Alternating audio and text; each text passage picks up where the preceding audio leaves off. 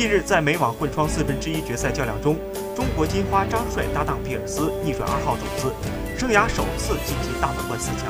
赛后，张帅在个人社交媒体中写道：“谢谢你们陪我闯入第一个大满贯半决赛，荡气回肠的挽救了六个赛点的经历，是个人人生。”据了解，为备战雅加达亚运会，中国金花改变了各自的赛事计划。其中，张帅放弃了北美两站赛事，这导致他无缘美网首次资格。首轮遭遇大满贯冠军穆普拉扎，惨遭一轮游。